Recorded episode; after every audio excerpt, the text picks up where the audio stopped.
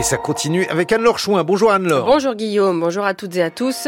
Nous reviendrons sur ce nouveau gouvernement dévoilé hier soir et qui compte 21 nouveaux entrants, dont Nicole Belloubet, ancienne garde des Sceaux et désormais ministre de l'Éducation nationale. Le nouveau titulaire au logement Guillaume Casbarian fait quant à lui l'objet de nombreuses critiques des acteurs du logement social. Et puis la politique migratoire de l'Europe est toujours en construction. Hier, la présidente de la Commission européenne a promis 210 millions d'euros à la Mauritanie pour sous-traiter le problème. Après journal, Marguerite Caton, votre question du jour.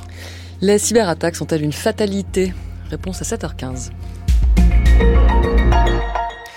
Il aura donc fallu attendre un mois pour avoir la liste au complet des ministres du nouveau gouvernement pour ce qui est devenu le plus long remaniement de l'histoire de la Ve République. Hier soir à 20h30, après une journée plombée par les critiques du patron du Modem, François Bayrou, sur la ligne politique du gouvernement Attal, les sortants et nouveaux entrants ont donc été dévoilés pour un total de 35 ministres, ministres délégués et secrétaires d'État. Bonjour Stéphane Robert. Bonjour Anne-Laure. Comme attendu, Amélie Oudéa Castera se voit rétrogradée. Elle reste ministre des Sports, mais elle est remplacée à l'Éducation nationale par l'ancienne ministre de la Justice, Nicole Belloubet. Oui, il y a deux jours, François Bayrou regrettait qu'il n'y ait pas de ministre originaire d'une région située au sud de la Loire. C'est désormais le cas avec Nicole Belloubet, ancienne élue à Toulouse et au Conseil régional de Midi-Pyrénées. Jusqu'en 2020, elle était ministre de la Justice dans le gouvernement d'Édouard Philippe, mais son corps d'origine, c'est l'éducation. Elle est agrégée de droit public, professeure d'université. Elle a également été rectrice. C'est donc à son expertise que s'en remet Emmanuel Macron pour tenter de réparer les pots cassés au ministère de l'Éducation nationale.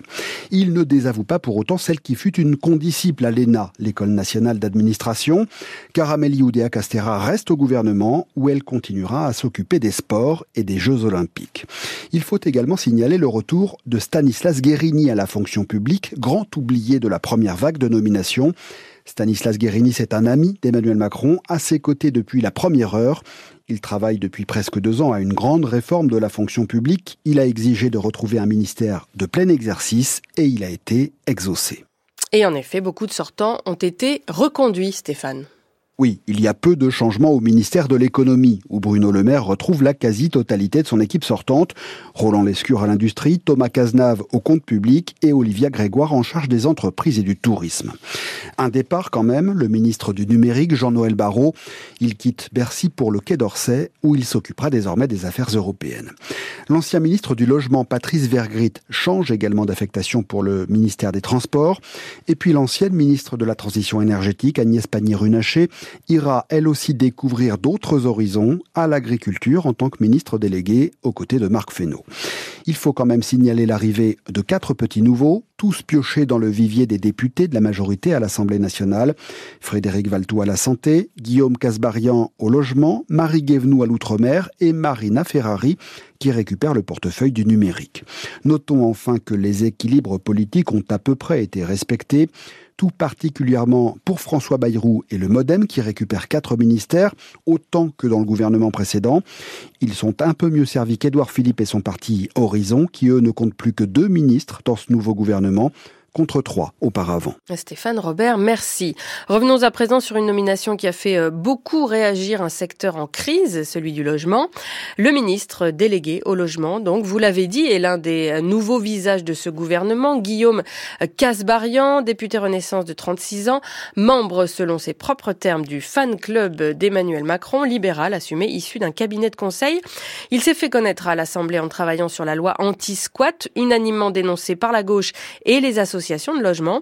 Quant aux acteurs du logement social, déjà échaudés par la remise en cause de la loi SRU euh, par Gabriel Attal lors de son discours de politique générale, ils sont eux aussi sceptiques, à l'image d'une ancienne ministre du logement, aujourd'hui présidente de l'Union sociale pour l'habitat, Emmanuelle Cos. Écoutez-la interrogée par Mathilde Dehimi que ce soit lui ou un autre. Ça fait un mois qu'on attend un ministre euh, du logement. On est dans une situation de crise euh, extrêmement grave. Aujourd'hui, on nomme ce député qui présidait la commission des affaires économiques. Donc, en fait, euh, il suivait quand même un peu nos sujets. Après, c'est pas un expert du logement. Et il est vrai qu'il ne s'est pas illustré par une bonne connaissance du secteur, notamment dans la proposition de loi qu'il avait poussée sur les squatteurs. J'en suis à un stade où la personne importe peu. Hein. Ce qui m'importe, moi, c'est qu'est-ce qu'il va nous dire dès demain? Quelles sont ses marges de manœuvre? Est-ce que qu'il va y avoir des corrections économiques pour nous aider à produire du logement? Est-ce qu'on va avoir les moyens de réguler les marchés, notamment sur la location saisonnière, pour retrouver une offre locative? Et surtout, est-ce que ce nouveau ministre va s'engager à ne surtout pas réformer la loi SRU parce que ça serait absolument dramatique pour maintenir les enjeux d'équité territoriale? On reviendra sur ce nouveau gouvernement dans nos prochaines éditions.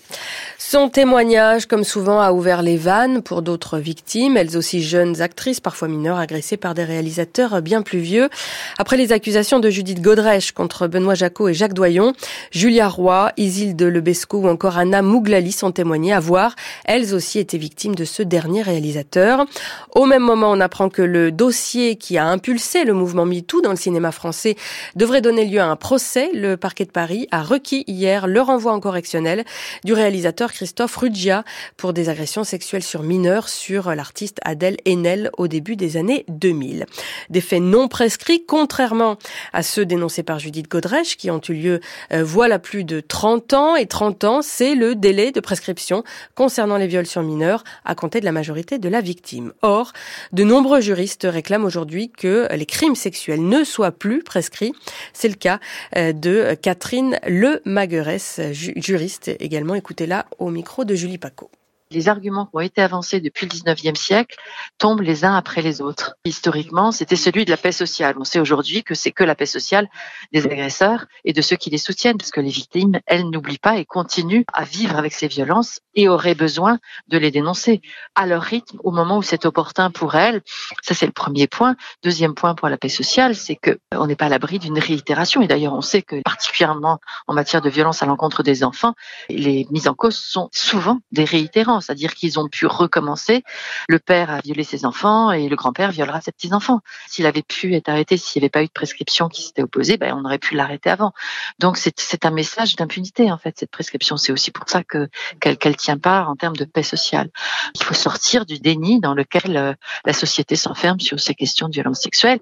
Et la prescription, ça participe du déni. Parce qu'on se dit, ah bah c'est bon, euh, allez, on va oublier, on tourne la page, euh, c'est prescrit, on n'a plus rien à faire. Mais quand on voit l'affaire PPDA ou, ou l'affaire Godrèche, euh, mais en fait, c'est inhumain d'opposer la prescription à des femmes qui ont eu le courage de dévoiler, de s'exposer au regard public, et on leur dit c'est prescrit. Donc votre parole ne vaut rien parce que c'est prescrit. C'est aussi dans ce contexte que le président de la nouvelle Civise, la commission indépendante sur l'inceste et les violences sexuelles faites aux enfants, euh, et qu'il a annoncé sa démission hier, quelques jours à peine après sa prise de fonction. Sa vice-présidente, accusée d'agression sexuelle, était mise en retrait. On y reviendra euh, plus largement dans le journal de 8 heures. On l'évoquait hier dans nos journaux, cette fuite géante de données médicales relevées par la CNIL après une cyberattaque qui a touché plus de 33 millions de Français la Commission nationale informatique et liberté enquête à présent sur ce piratage de deux plateformes qui gèrent l'accès aux complémentaires santé. Et Tarache Legal, c'est tout un processus qui va se mettre en route désormais via l'Agence nationale de la sécurité des systèmes d'information. Très vite, dans ce genre d'attaque, l'ANSI, l'Agence nationale, envoie ses experts. Ce sont les premiers pompiers, dit Baptiste Robert, spécialiste en cybersécurité. Ils arrêtent le feu, vérifient que les intrus sont partis, cherchent la source de l'incendie, tout en conservant les preuves, c'est capital, et remettre le système en route si possible. Parallèlement, comme une enquête est ouverte, eh bien c'est souvent le COM pour commandement, cybergende pour cybergendarmerie, qui mène ces investigations. Or, il est très difficile d'estimer leur durée, affirme Arnaud Lemaire de la société F5 qui sécurise des applications. La notion du, du temps dans le monde de la cyber, elle n'est pas forcément factuelle. On peut très bien avoir une fuite de données qui s'est passée hier, mais que l'attaque ait commencé il y a deux mois, d'accord? Les cyberattaques, c'est pas un big bang le plus souvent, c'est beaucoup de tentatives, c'est beaucoup de reconnaissance, et il se peut très bien que les, attaquants aient infiltré le système d'information depuis des mois, qui se soient installés pour pouvoir exfiltrer le plus facilement possible l'information une fois qu'ils l'auront trouvée. Donc c'est très compliqué hein, de donner euh, des informations sur la durée d'une telle enquête. Euh, tout va dépendre de la sophistication de l'attaque. Certains effacent presque totalement la trace de leur intrusion ou font croire que d'autres assaillants sont à l'œuvre, parfois même qu'un État rival a piloté le crime. En tout cas, d'ici là, les assurés sont invités à la plus grande prudence. De faux messages peuvent les conduire vers de faux sites qui imiteraient en tout point ceux dont nous avons tous l'habitude, rappelle un autre spécialiste responsable chez WatchGuard France, Pascal Guidol. Le meilleur conseil que je pourrais donner, c'est euh, si vous recevez euh, un mail de ce type d'organisme, c'est plutôt que de cliquer sur le mail, c'est que vous allez sur le, le, site que vous connaissez sans passer par le mail. Euh, ça évitera de vous faire avoir. Et il faudra s'en souvenir parce que ces pratiques de hameçonnage peuvent s'étaler sur plusieurs mois. On reviendra sur, cette, sur ces cyberattaques dans votre question du jour, Marguerite Caton. 7h10 sur France Culture. L'armée israélienne bombarde Rafah sur fond de crainte d'un désastre humanitaire de Joe Biden. Oui, euh, l'allié américain d'Israël juge excessive cette riposte contre le Hamas. Et puis Joe Biden toujours s'est mis en colère hier après qu'un juge a pointé sa mauvaise mémoire, un reproche issu d'un rapport qu'il a pourtant exonéré dans une enquête sur la rétention de documents confidentiels, rapport qui le décrit comme un homme âgé avec une mauvaise mémoire. L'Europe continue de travailler sa politique migratoire pour preuve ce déplacement de la présidente de la Commission européenne, Ursula von der Leyen, et du Premier ministre espagnol, Pedro Sanchez, en Mauritanie, un pays d'où partent énormément de candidats à l'exil via la route atlantique, l'une des plus dangereuses du monde, une traversée de parfois plusieurs centaines de kilomètres sur des embarcations de fortune. L'Europe a donc promis plus de 210 millions d'euros à la Mauritanie d'ici la fin de l'année pour tenter d'empêcher ces départs. Julie Pietri. Chaque jour, 18 personnes disparaissent en voulant rejoindre l'Espagne, trois fois plus qu'en 2022.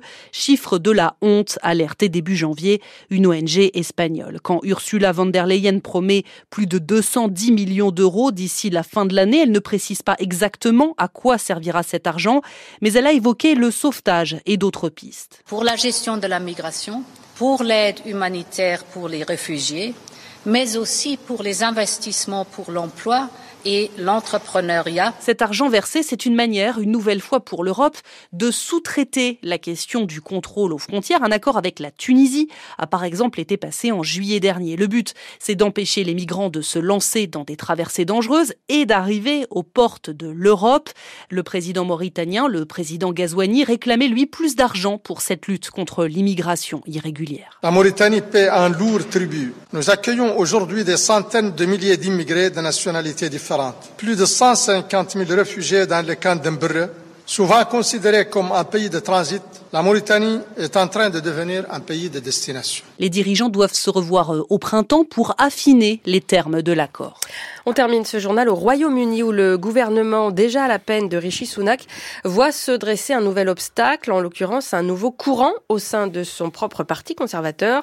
Liz Truss, son éphémère prédécesseur à Downing Street, vient de lancer les Popcons, euh, contraction de conservateurs populaires, un mouvement très à droite du parti qui veut reconquérir euh, électeurs perdus alors que se profilent les élections législatives où les travaillistes sont donnés largement favoris. Le correspondant à Londres de France Culture, Richard Place. Ils se définissent comme anti-woke, anti-vert, anti-élite, anti-immigration et comme la voix du peuple.